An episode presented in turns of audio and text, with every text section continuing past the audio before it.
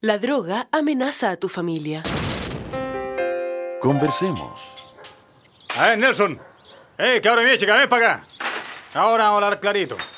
¿En qué cuentos andáis, eh? No, así tu hijo no va a sentir ningún cariño ni tu comprensión. Con afecto, acógelo. Tratemos de nuevo.